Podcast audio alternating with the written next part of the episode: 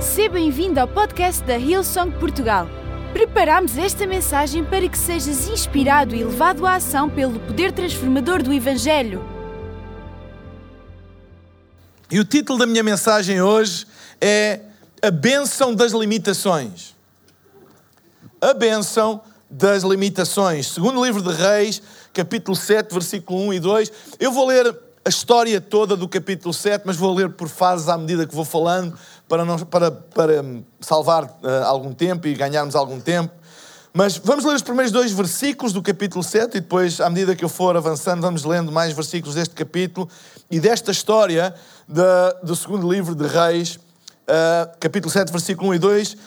E, e diz assim: Eliseu, profeta Eliseu, replicou: O Senhor manda dizer que amanhã, por esta altura, 7 litros de farinha ou 15 litros de cevada serão vendidos nos mercados de Samaria por 11 gramas de prata. Está uma pechincha. Tá. Preço muito bom. Nós já vamos ver que era mesmo um preço muito bom. Um dos ajudantes do rei disse-lhe: Isso nem que o Senhor abrisse as janelas dos céus poderia acontecer.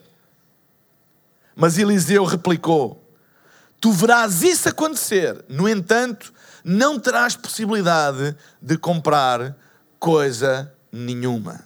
Sabem? Sempre que pensamos em limitações, nós pensamos em alguma coisa negativa, mas limitações podem ser uma benção. Por exemplo, é bom ter limitações àquilo que se come. Certo? Pôr limites àquilo que se come é uma benção, não é uma maldição, pois não? Há pessoas que a sua maldição é não terem limites àquilo que comem, não é? E há sempre aqueles alimentos que, se nós não colocarmos limites, nós mesmos vamos até onde for, olha, até cair para o lado. Eu, eu, eu, eu, eu tenho que confessar um pecado secreto que eu tenho. Eu adoro doces algarvios.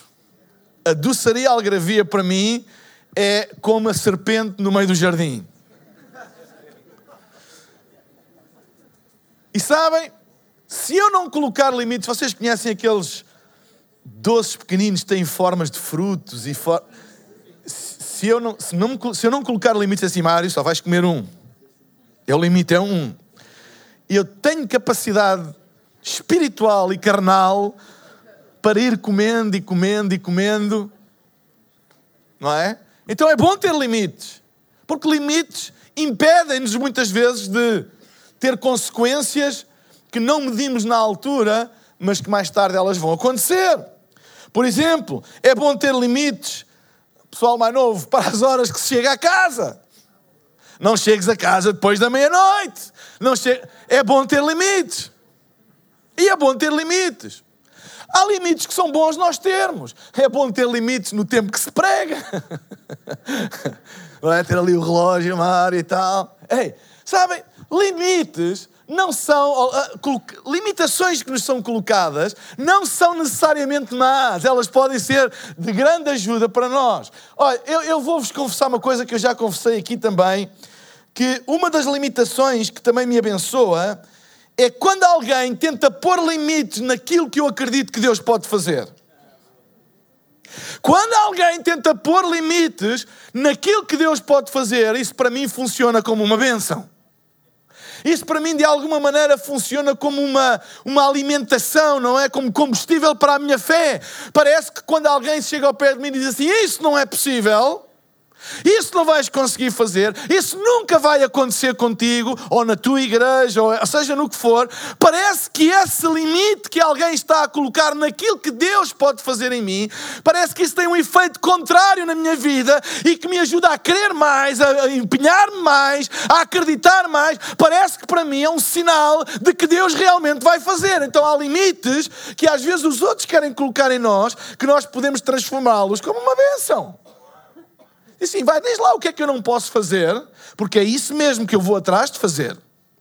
Diz lá o que é que achas que nunca vai acontecer, pois é aí mesmo que eu vou colocar a minha fé e acreditar que isso vai acontecer. Sabem? Quando alguém tenta pôr limites naquilo que eu acredito que Deus me chamou para fazer, pode ser o meu ego, pode ser, sei lá, alguma forma de compensação de algum desequilíbrio interior que eu tenha, não sei. Mas sabem, a realidade é que quando alguém verbaliza um limite daquilo que eu não posso fazer em Deus, isso dá-me combustível à minha fé. Porque limitações não se tornam, escutem bem, limitações não se tornam um sinal daquilo que eu não posso fazer, mas um sinal daquilo que eu posso fazer. Porque limitações, sabem, limitações só determinam aquilo que eu não posso fazer se eu deixar que elas entrem no meu sistema de crença. Se eu deixar que as limitações façam parte daquilo que eu acredito, se eu acreditar, se eu começar a colocar aquilo que alguém diz diz, tu nunca vais conseguir fazer isso, e se eu agarrar nisso e colocar isso no meu sistema de crenças, então essa limitação que alguém está a verbalizar torna-se uma limitação para mim, mas não porque alguém a verbaliza, mas porque eu acredito naquilo que essa pessoa está a dizer. Entendem?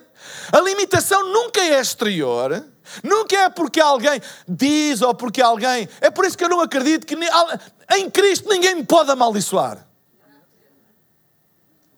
Em Cristo ninguém me pode limitar a não ser se eu acreditar nisso. Então, sabem, as limitações, elas só se tornarão um sinal daquilo que eu não posso se eu deixar que elas afetem e entrem no meu sistema de crenças. Sabem? Mas se eu não deixar que elas entrem no meu sistema de crenças, ou se eu acreditar que o facto de alguém tentar ou alguma coisa tentar colocar uma limitação em mim é um sinal de que Deus quer fazer exatamente isso, se eu acreditar nisso, então a limitação exterior pode ser um trampolim para eu alcançar as coisas que Deus tem para mim. E aí eu lembro-me daquilo que a palavra de Deus diz: que todas as coisas contribuem para o bem daqueles que amam a Deus e são chamados por seu decreto. Não há nada exterior a mim que, se eu não acreditar nisso, tenha o potencial de me parar ou de me limitar. Ok? Então, pode ser até um sinal de que Deus vai fazer alguma coisa grande comigo. E nesta passagem que eu acabei de ler, no capítulo 7, se nós formos ao capítulo 6 de 2 de Reis, nós percebemos o contexto desta história. O povo de Israel, a cidade eh, eh, de Samaria, estava cercada pelo exército sírio. E diz que havia uma grande fome na cidade, por causa do cerco que foi feito. Não que houvesse, sabem, muitas vezes, e, e, que havia uma grande fome na cidade. Muitas vezes, quando se fala em fome na Bíblia, muitas vezes está associada a períodos de seca, de não haver mantimento, de não haver alimento, porque a, a agricultura era o, o, principal atividade económica da altura, então a seca afetava a economia e normalmente seca gerava fome para o povo. E, e, e, até próprios profetas como Eliseu e Elias chegaram a advertir reis com seca e com fome, etc. Mas não era este o caso. Havia abundância, havia mantimentos, mas não havia maneira do povo aceder a esses mantimentos porque estava cercado pelo exército sírio. E diz que a fome era tão grande, a sério, a fome era tão grande, está lá no capítulo 6, se vocês lerem, a fome era tão grande que uh, começou a haver atos de canibalismo. Inclusive, no capítulo 6 relata que duas mães, isto é chocante, chegaram-se ao pé do rei e disseram: Nós temos tanta fome, faz alguma coisa, nós tivemos que, um de cada vez, comer os nossos filhos. Está escrito no capítulo 6. Portanto, vocês estão a ver a dimensão da, da, do desespero, da fome. Sabem? Uma das coisas que. Há uma lição aqui tão grande é o seguinte: o inimigo não pode impedir Deus de trazer suprimento. Não pode. O suprimento de Deus está à disposição de todos nós. Sabem, essa, o suprimento de Deus, nada impede a abundância de Deus. O suprimento de Deus está à disposição de todos nós. Ele não pode impedir Deus trazer suprimento, mas Ele pode impedir nós acedermos a esse suprimento através do nosso sistema de crenças se ele cercar aquilo que a gente acredita, e se eu não acreditar que eu possa ceder àquilo que Deus tem para mim, eu posso morrer à fome tendo Deus em abundância para mim.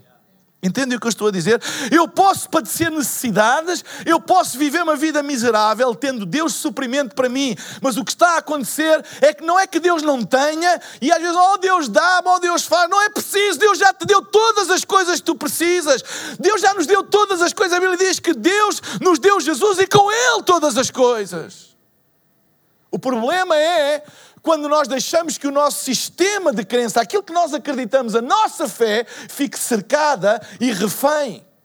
E é nosso sistema de crenças cercado que não nos deixa aceder àquilo que Deus tem para nós. Não são fatores exteriores, são fatores interiores. O inimigo não pode impedir de Deus trazer o suprimento, mas pode impedir-te de acederes ao suprimento através da incredulidade, de não acreditares.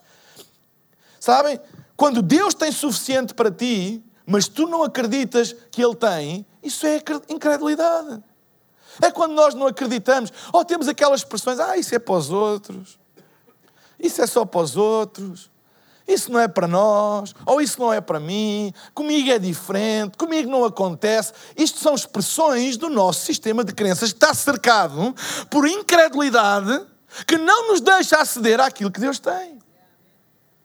E já agora deixem-me dizer, quando a incredulidade cerca o nosso sistema de crenças, nós matamos as gerações que vêm antes de nós, ou depois de nós, desculpem. Acabamos por fazer canibalismo com os nossos filhos e as nossas filhas físicos e espirituais, de lhes negar a vida aí abundante que Deus tem, porque eles nascem dentro do nosso sistema de crenças. Essa é a realidade. E eu oro a Deus para que os meus filhos, as minhas filhas, não só físicas, mas espirituais, as novas gerações, nasçam numa igreja que tem um sistema de crenças que acredita que é possível, que é possível ir mais longe e que não fiquem limitados pelo nosso sistema de crenças. Porque nós podemos canibalizar os nossos filhos. Incredulidade. Incredulidade é um cerco ao nosso sistema de crenças que não nos permite acreditar que Deus tem tudo aquilo que nós precisamos. É isso que é incredulidade. A Bíblia diz que a única coisa que nos pode impedir de aceder a Deus é a nossa incredulidade. Não há mais nada que nos pode impedir de aceder a Deus. Nem a fome, nem a morte, nem a espada, nem a altura, nem a profundidade, nada! Nada, nada exterior nos pode impedir de alcançar aquilo que Deus tem para nós, a não ser a nossa incredulidade. A nossa incredulidade é um cerco ao nosso sistema de crenças, que não nos deixa crer que Deus tem suficiente para nós. E a Bíblia diz que um dos ajudantes do rei disse-lhes: Isso nem que o Senhor abrisse as janelas do céu poderia acontecer.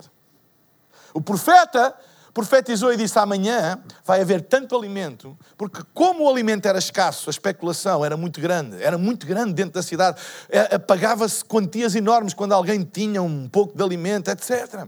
E ele disse: amanhã vai haver tanta abundância que os preços vão baixar. É o que ele está a dizer. Os preços vão ficar acessíveis para toda a gente. E o ajudante do rei, alguém que estava ligado ao rei, disse: nem que o Senhor abra as janelas do céu, isso vai acontecer. O que é isto? Incredulidade. Incredulidade. Nem que o Senhor abra as janelas do céu, isso vai acontecer. É por isso que quando profetizou que haveria comida para todos a preços acessíveis, o ajudante do rei Jurão disse-lhe: nunca vai acontecer. Nunca vai acontecer. Porquê? Por causa da incredulidade. O sistema de crença de Jurão, que era o rei de, o rei de, de, de Israel da altura, era que era impossível. Não vai acontecer. E ele estava ligado a Jurão, por isso é que é importante, tem cuidado com quem tu te ligas. Não é com quem somos amigos, mas com quem tu te ligas mesmo. Porque o sistema de crenças é alguma coisa contagiosa. Porque se tu te ligas a alguém que acredita de determinada maneira, quando tu deres por ti, tu estás a acreditar dessa maneira e a falar igual, a dizer as mesmas coisas, a expressar as mesmas coisas, não é possível não vou conseguir, isso não é possível, eu não vou conseguir. Mas quando tu te juntas a pessoas que acreditam, sabem, isso é contagiante, e às tantas tu começas a dizer: é possível, eu vou conseguir, é possível, eu vou conseguir. É muito importante a quem nós ligamos a nossa alma. Eu não estou a falar de amizades e de isso devemos ter amizades com todas as pessoas, mas a quem é que nós nos ligamos? Quem é que nós damos acesso ao nosso sistema de crenças? É por isso que é importante nós termos uma igreja local e termos uma igreja local com uma visão e temos uma igreja local com um guarda da visão com um guarda da cultura, com um guarda do sistema de crenças. Sabem, a minha principal função e da liderança desta igreja não é dizer o que tu deves fazer, não é ser polícia a andar atrás de ti, o que é que deves fazer e o que não deves fazer. Não, tu és livre. E sabem, é, isso é, faz parte da tua liberdade. A nossa principal função é garantir que o nosso sistema de crenças é saudável e não muda quando alguém vem e diz que deve ser assim ou que deve ser assado, mas mantemos aquilo que acreditamos e criamos uma atmosfera onde todas as pessoas podem entrar e dizer assim: é possível eu mudar, é possível eu ir longe, não importa o meu passado, não importa o que eu fiz, é possível mudança. É importante o sistema de crenças ser guardado.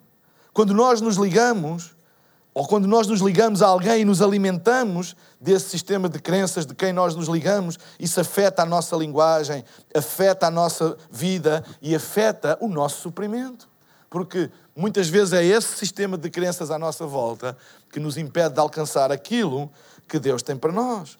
Começamos a falar as mesmas coisas porque começamos a acreditar nas mesmas coisas. É tão é tão óbvio perceber quando tu falas com alguém cujo seu sistema de crenças foi levado refém por um relacionamento, por uma ligação, perceberes a mudança na linguagem da pessoa.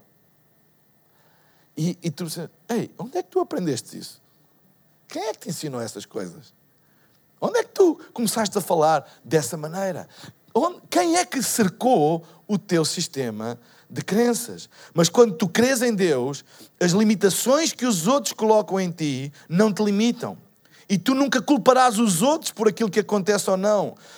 Nós não somos um produto dos outros, mas um produto da nossa fé, do nosso sistema de crenças. É isso que nós somos. Tu és aquilo que tu acreditas. Tu és aquilo que tu acreditas. É por isso que Jesus alertou para a incredulidade. A incredulidade é o pior inimigo que nós podemos ter. É nós não acreditarmos de acordo com aquilo que Deus tem para nós. Porque isso cerca a nossa vida e não nos deixa aceder àquilo que Deus tem para nós. Sabem? Quem é que guarda as saídas do teu coração, as portas do teu sistema de crenças? Diz no capítulo uh, ah, 7, no versículo 17, diz o seguinte: Acontece que o rei de Israel tinha colocado o seu ajudante pessoal, o mesmo, o mesmo que disse a Eliseu: Isso nunca vai acontecer, nem que Deus abra as janelas do céu, isso nunca vai acontecer.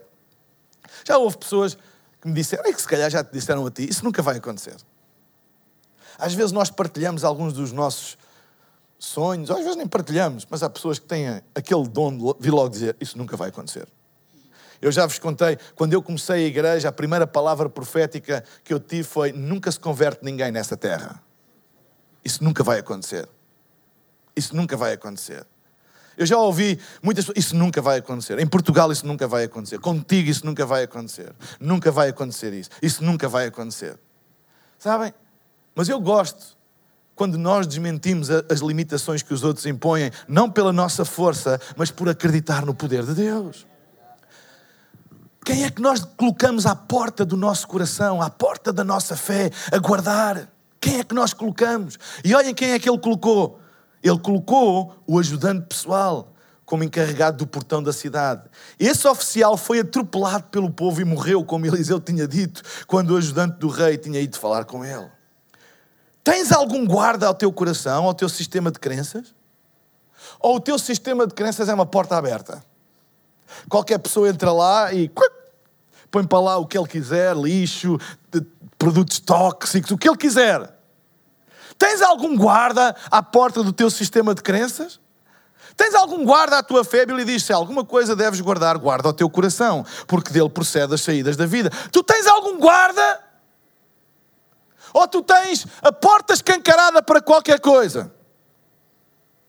Tens alguma guarda que diz assim: não, tu não entras? Tens um porteiro à porta da discoteca? Tens um porteiro à porta do teu sistema de crenças a guardar e a dizer assim: tu entras, tu não entras. Sabem? Nós não podemos impedir quem bate à porta da nossa fé, do nosso sistema de crenças, mas podemos ter um guarda a dizer assim: tu não entras. Eu já vi isto acontecer, vai-te acontecer o mesmo. Tu não entras. Já muitos tentaram o que tu tentaste e fracassaram. Tu não entras. Se vem alguém dizer assim, crê em Deus, Deus vai fazer proezas através de ti. Não, tu podes entrar. Entra, entra, entra, entra. Quem é que tu guarda? Ou, ou o teu sistema de crenças é aberto a qualquer coisa. Aberto a qualquer coisa. Há pessoas que têm uma confusão tão grande na sua cabeça e naquilo que acredito é tão confuso porque qualquer coisa entra. Qualquer coisa é válida. Qualquer coisa que diga Deus é válido. Qualquer coisa é válido. Qualquer pessoa que diga Deus disse-me, ou eu tive uma revelação de Deus, eu quero lá saber do que é que tu tiveste aqui, não entras. Entende o que eu estou a dizer? No meu sistema de crença, não, sabem? A minha experiência e as minhas mágoas, ei, mas aqui não entras. Põe um guarda à porta do teu sistema de crenças. O rei colocou o homem da sua confiança a guardar os portões da cidade, o tal que não acreditava no profeta, o tal que disse isso nunca vai acontecer. Pôs um guarda errado e diz que ele foi atropelado pelo povo. Olha, mas olhem o versículo 5 a 9. No fim da tarde, dirigiram-se ao campo dos sírios e constataram que não havia ali ninguém. Deixem-me só dar aqui um pequeno eh, background. Diz que estavam quatro leprosos da parte de fora da cidade, dos muros, porque os leprosos, por questões sociais, eles não podiam estar juntos. Eu já expliquei isso aqui várias vezes. Os leprosos, eles não podiam estar juntos com os outros. Então, os leprosos, havia quatro leprosos que estavam do lado de lá dos muros da cidade. A cidade tinha os muros, eles não podiam estar no lado de dentro, estavam no lado de fora. E diz que no fim da tarde, esses leprosos dirigiram-se ao campo dos sírios e constataram que não havia ali ninguém é que o Senhor tinha feito com que o exército sírio ouvisse o ruído do rodado de muitos carros a galopar e de muitos cavalos a aproximarem-se. O rei de Israel contratou o exército, contratou o exército dos heteus e dos egípcios para atacar, gritaram eles. Entraram em pânico e fugiram durante a noite, abandonando tudo as tendas, os cavalos, os jumentos, etc. Quando os leprosos chegaram à entrada do acampamento, foram de tenda em tenda, e iam comendo e bebendo, e encontravam ao mesmo tempo que guardavam tudo o que fosse prata, ouro e roupa para esconderem. Mas acabaram por reconhecer que faziam mal. Não está certo isto. Aconteceu uma coisa maravilhosa e não dizemos a ninguém. Se esperarmos pela manhã, até nos pode suceder alguma desgraça. Vamos lá dizer ao povo e ao palácio o que aconteceu. Diz que os leprosos estavam fora dos muros da cidade e resolveram ir ao acampamento dos sírios. Porquê? Eles pensaram assim: está lá escrito, a gente já vai ler. A gente vai morrer na mesma. Não há comida, nem dentro nem fora. Então, em vez de ficarmos aqui, nas portas, a morrer à fome, vamos lá! Ai, cuidado que eles, eles podem vos matar. E então? Qual é o problema? A gente vai morrer na mesma, ao menos morremos a tentar encontrar comida. Pronto, morremos com dignidade. E foram, tomaram essa decisão. Eu gosto deste espírito. Eu não vou morrer aqui parado. Eu vou ter, ai, mas é arriscado. Mas eu, eu não vou, eu prefiro arriscar do que morrer aqui parado. Eu gosto deste espírito. E foram. E quando chegaram lá, não estava lá o exército. Não estava lá. Porque diz a Bíblia que eles ouviram um barulho, os, os, sírios ouviram um barulho e pensaram que os israelitas tinham chamado os heteus e os egípcios para os ajudar e que vinha um exército. Diz que aquilo parecia um barulho e fugiram todos com medo. E quando eles chegaram lá, entraram nas tendas, aquilo tinha os mantimentos todos, montes de comida, prata, ouro, e eles começaram a comer e a comer e a guardar e a guardar, etc. Mas diz a palavra de Deus que às tantas eles pararam e disseram assim: Olha, isto não é certo o que nós estamos a fazer. A comer só para nós e a, a pensar só em nós. Eu sei que eles nos põem de lado, eu sei que eles não nos deixam entrar e comer da comida deles, mas isto não é certo. Vamos lá anunciar as boas novas, está lá escrito, e dizer-lhes que há comida para todos. Isto é um símbolo da igreja tremendo aquilo que Deus te dá não é só para ti. Essa coisa de eh, Deus abençoa-me a mim. Não, isto é um símbolo da igreja. Olha, mesmo aqueles que te rejeitam, mesmo aqueles que não acreditam em ti, se tu tens uma oportunidade de os alimentar, alimentos. Alimentos. Dá-lhes mantimento. Então eles resolveram partilhar a boa nova com os outros e não guardar só para si. Agora reparem como é que o rei reagiu. Versículo 12 e 13. O rei saiu da cama e disse aos seus conselheiros: Eu sei o que aconteceu. Reparem o sistema de crença dele a trabalhar. Os sírios sabem que estamos a morrer de fome, por isso armaram-nos uma cilada. Eu não acredito que isso, isso é bom demais para eu acreditar. Armaram-nos uma cilada. Deixaram o acampamento, esconderam-se por aí pelos campos, pensando assim atrair-nos para fora da cidade. Nessa altura, atacar-nos-ão, levar-nos-ão e seremos seus escravos para sempre e ocupam a cidade. Era isto que ele acreditava. Mesmo perante a boa notícia, o sistema de crença deles, dele estava rodeado, estava feito refém. Ele não acreditava. Ele disse: Não, isso é marosca. Isso é bom demais para acontecer. Isso, isto é cilada deles. Não seria antes melhor enviássemos alguns homens a espiar o que se passa? Poderão levar mesmo uns cinco dos cavalos que ainda nos restam, e, e se alguma coisa lhes acontecer, a perda será igual a ficarem aqui e morrerem connosco? Sabem, as boas notícias podem ser bloqueadas pela incredulidade, pelo sistema de crenças, por quem colocamos a guardar as portas da nossa vida. Às vezes alguém fala à nossa vida, ou a palavra de Deus está a falar diretamente à nossa vida, mas cá dentro há uma voz que diz assim: Isso não é para ti. Isso não vai acontecer. É o teu sistema de crença a resistir às boas notícias. E eu oro a Deus para que tu hoje possas mudar quem guarda as portas do teu sistema de crenças para que tu possas acreditar. Nunca vos aconteceu estarem a ouvir a palavra de Deus e parece que alguma coisa diz, ah, isso é bom demais para ser verdade. E se calhar não é bem assim, ou pelo menos para ti não vai funcionar assim. Sabem que voz é essa? É a voz do guarda do vosso sistema de crença. Não que Deus não queira fazer, mas é a incredulidade. Ao mesmo tempo que ouvimos a palavra de Deus afirmar que somos mais do que vencedores, há uma voz dentro da nossa alma que bloqueia isso e que diz o contrário. Bloqueia as portas de entrada do nosso sistema de crença e não deixa entrar. E sabem, há duas coisas que bloqueiam as portas da nossa alma. Uma delas é as más experiências passadas. Sabem, experiências passadas que nos traumatizaram, que nos magoaram, tornam-se bloqueadores do nosso sistema de crenças. Ah, isso já aconteceu comigo. Eu já acreditei nisso e dei mal. Eu já fui magoado. Eu já tive uma má experiência. Eu já orei por alguém eu já, e, e a pessoa não, não foi curada. Eu, eu, eu, eu, já, eu já contribuí e, e já vi alguém contribuir e não ser abençoado. Eu já ia, sei lá, tanta coisa. Experiências passadas bloqueiam o nosso sistema de crenças. As más experiências podem bloquear o nosso sistema de crença. Porquê é que este rei, porquê é que este rei ficou desconfiado e disse que era uma cilada? Porque ele já tinha visto muitas ciladas. Ele já tinha visto muitas ciladas. Mas sabem, é por isso que a Bíblia diz: se tu não fores como uma criança, se tu não fores como uma criança, se não tiveres fé como uma criança, sem bloqueios, sem experiências do passado. Sabem, às vezes a nossa experiência pode ser uma ajuda ou pode ser o nosso maior impedimento para Deus fazer alguma coisa nova. Experiência pode ser bom, mas não coloques a experiência como guarda da tua fé, porque a experiência nunca vai deixar entrar nada novo. A experiência só vai deixar aquilo que ela própria comprovou. Aquilo que ela não comprovou, ela vai só pôr. Mas muitas vezes Deus quer mudar a tua experiência. E este rei reagiu por causa da experiência dele. Então, más experiências passadas bloqueiam as portas da nossa alma. Ligações e vozes contrárias àquilo que Deus afirma bloqueiam as portas da nossa alma.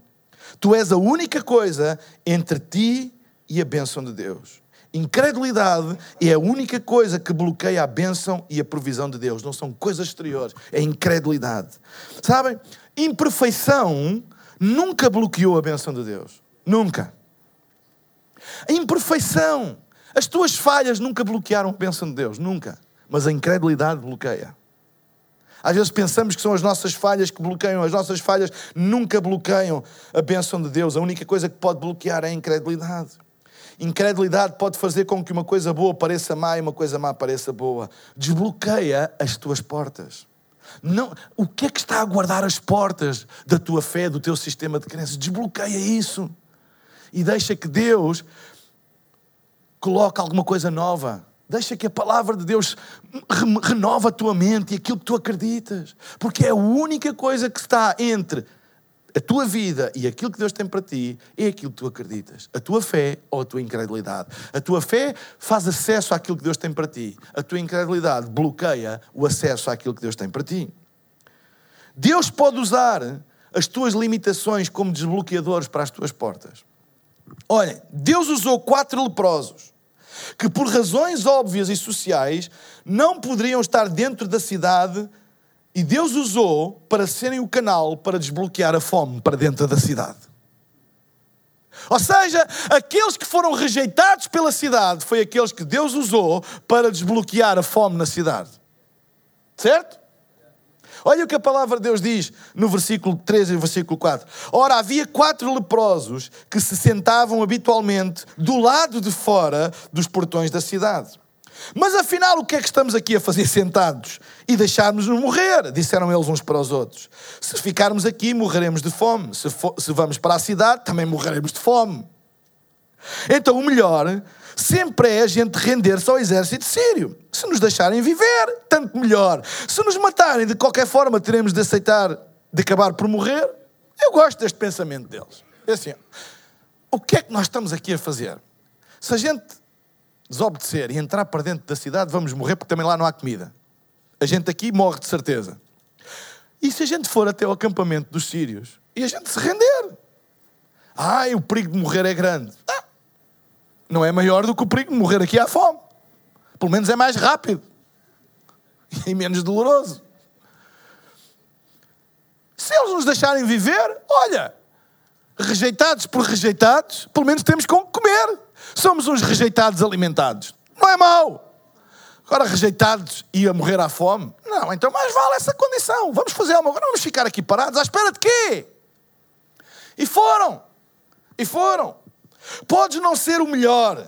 Podes ter consciência das tuas limitações. Até te podem excluir do rol das probabilidades por causa das tuas limitações, mas não fiques parado. Faz alguma coisa, não fiques parado. Não fiques bloqueado. Faz alguma coisa. Se ficares onde estás, preso pelas tuas limitações, vais morrer, vais perder tudo o que Deus tem para ti. Mas se te mexeres, pelo menos vais morrer rápido e a tentar, e quem sabe, vais conseguir. Faz alguma coisa, não fiques parado. Quem sabe que aquilo que te tem mantido fora das probabilidades será aquilo que Deus irá usar para desbloquear a tua provisão. Quatro leprosos foram o canal que Deus usou para desbloquear a sua provisão. Quatro leprosos. Quatro leprosos rejeitados pela cidade de Samaria foram usados por Deus para trazer mantimento à cidade de Samaria. Move-te, anda, continua, não deixa a tua incredulidade parar-te. Não deixes. Não deixes, sabem? É verdade, nós temos limitações. É verdade, às vezes há pessoas que falam e elas reparam nas nossas limitações e dizem: tu não vais conseguir, tu nunca vais chegar lá, porque tu não tens os recursos, tu não tens as capacidades, tu não tens os contactos, tu não tens as características. Ei, se calhar até é verdade. Mas lembra-te, Deus pode usar os mais improváveis para fazer coisas grandes. Quatro leprosos rejeitados foram usados para trazer suprimento. E é interessante, sabem? Os leprosos, eu já expliquei isto aqui a vocês, os leprosos, como as mulheres com fluxo de sangue, elas tinham que gritar, eles tinham que gritar e anunciar a sua condição.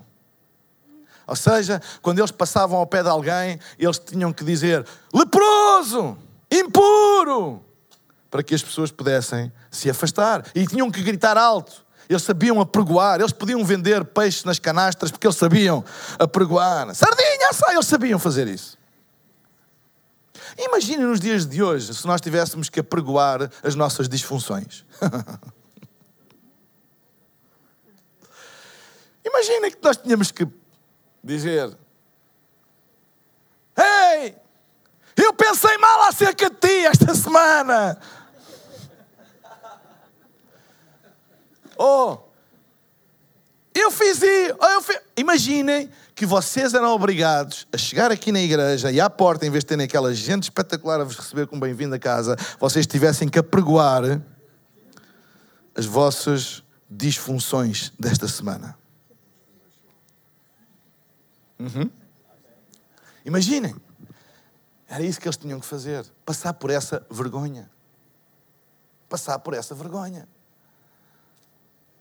Tinham que dizer isso. Estavam habituados a dizer isso. E é interessante que a Bíblia diz que quando eles vieram com a notícia, eles apregoaram a boa nova. Eles estavam habituados a apregoar e Deus usou aquilo que foi uma vergonha durante muito tempo para eles, que era apregoar a sua condição, mas eles estavam treinados para apregoar. E diz que eles gritaram a toda a cidade a boa notícia que os sírios tinham sido embora e havia comida para toda a gente. Eu dou graças a Deus que Deus usa aquilo que se calhar durante anos pensamos ser a nossa vergonha, para um dia Ele fazer um shift, fazer uma mudança, que aquilo que tanta vez foi a nossa vergonha vai se tornar naquilo mesmo que Deus vai usar para fazeres uma coisa única que mais ninguém vai conseguir fazer. E foi a boa notícia, está lá escrita boa nova. Sabem, não há ninguém melhor para anunciar as boas novas do que aqueles que já passaram pela rejeição, pela, pela, pela mentalidade da impossibilidade. Ninguém melhor para anunciar as boas novas do que aqueles que ninguém acreditava que podia fazer. Quem é que já ouviu falar, ou já leu alguma coisa, ou já ouviu sobre Joyce Meyer? Joyce Meyer, ela foi abusada pelo próprio pai durante anos hoje tornou-se numa das maiores vozes para trazer liberdade a tantas pessoas amarradas por problemas e situações. E ela costuma dizer uma coisa: se Deus pôde fazer comigo, Ele pode fazer com qualquer um. Eu era a última pessoa para falar sobre perdão, para falar sobre cura, para falar sobre vida nova. Era a última da fila. Mas se Deus me escolheu a mim, Ele pode escolher qualquer um de vocês. Não há ninguém melhor, não há ninguém melhor preparado para anunciar as boas novas do que aqueles que já passaram pelo vale da sombra da morte. Então, se tu estás a passar por uma dificuldade, lembra-te, talvez seja isso mesmo que Deus vai usar para transformar isso em teu favor. Move-te anda, continua, não deixe que a incredulidade te pare. Eles eram leprosos, mas eles não eram incrédulos. Eles, eles tiveram mais fé do que aqueles que estavam lá dentro. Mais fé que o próprio rei. Eles disseram: Vamos lá.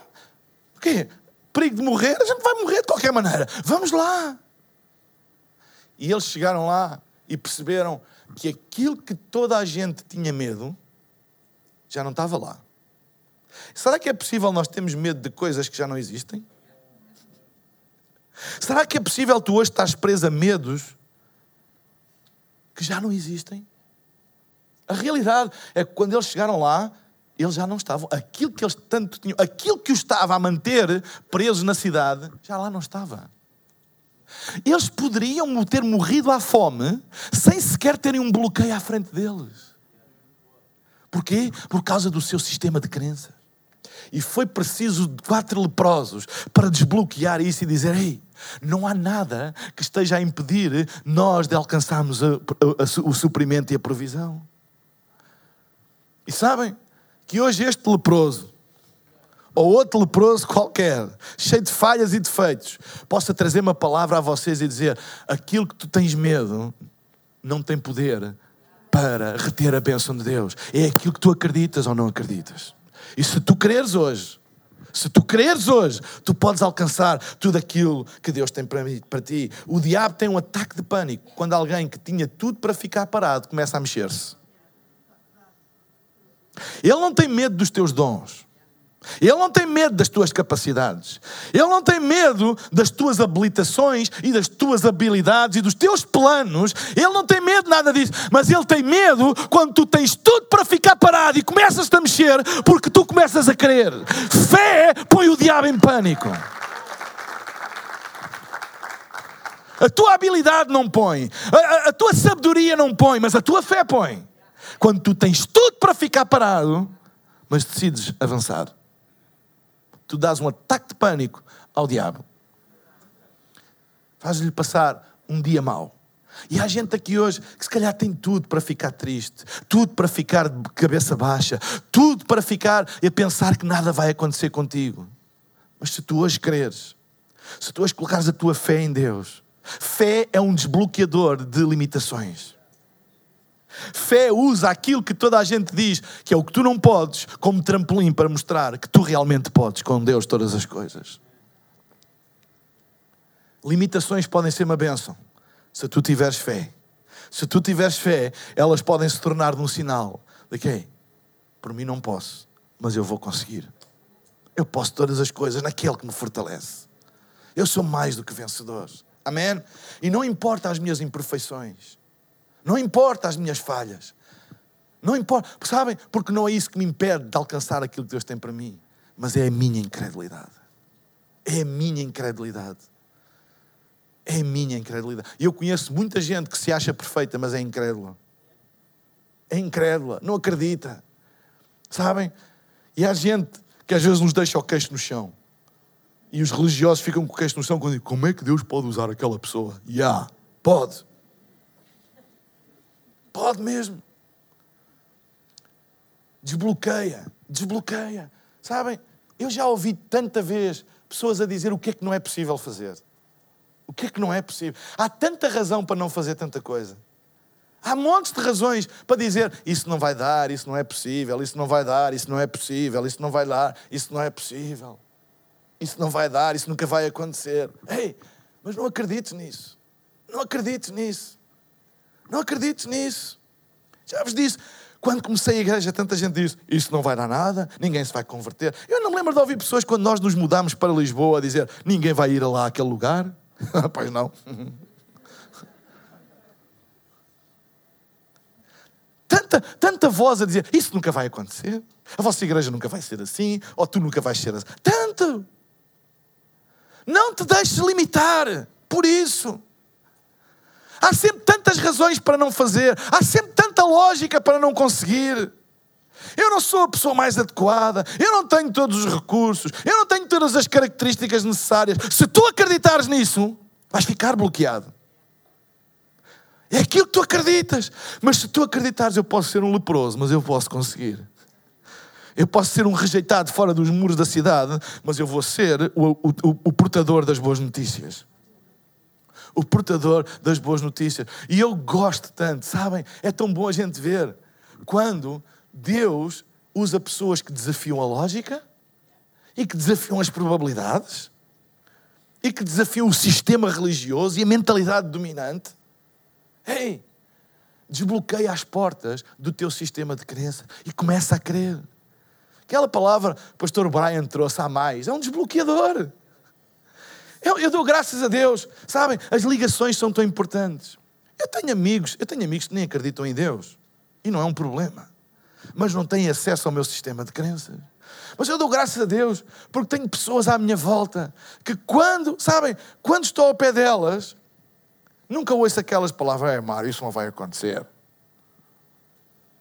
É, Mário, vê lá onde é que te vais meter. Ei, não, são pessoas que sempre puxam para cima, sempre trazem mais fé, sempre desbloqueiam alguma coisa que pode estar nas portas de, de, do meu sistema de crenças para fazer acreditar mais. Há mais.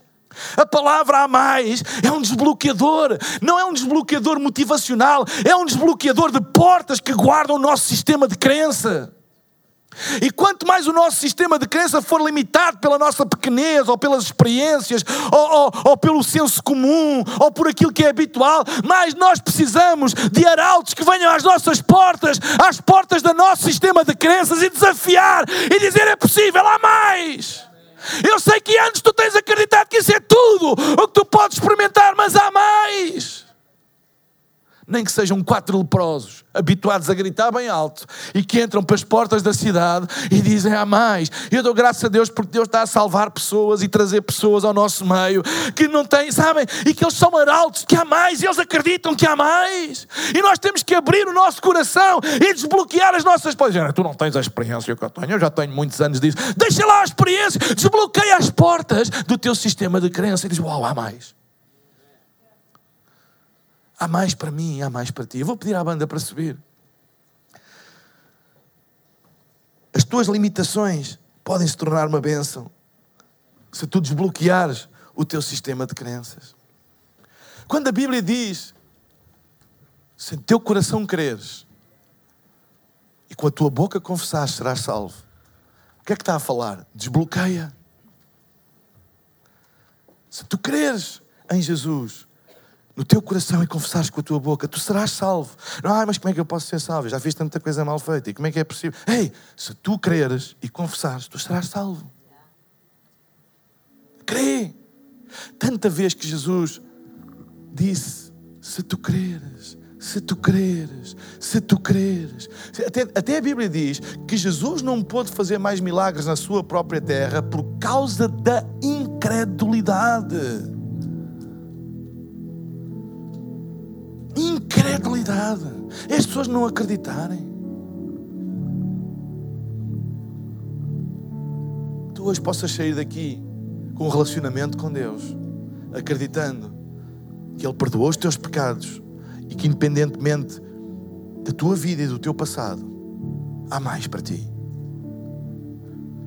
Aquilo que toda a gente coloca como limitações, Deus pode usar como um trampolim para fazer um milagre na tua vida. É por isso que há esperança.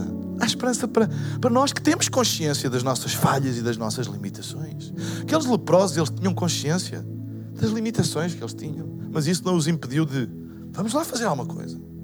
Oh, nós somos rejeitados, nós somos eles que quiserem que eles que façam, porque nós fomos rejeitados. Ei, não, não tenhas essa atitude. Não tenhas essa atitude, desbloqueia a tua fé hoje e crê em Deus e crê em Deus, porque Ele tem grandes coisas para ti. Vamos ficar de pé na presença de Deus. Esperamos que esta mensagem tenha sido desafiante e inspiradora. Se queres saber mais sobre a Hillsong Portugal, segue-nos nas redes sociais Facebook, Instagram e Twitter ou visita o nosso site em hillsong.pt.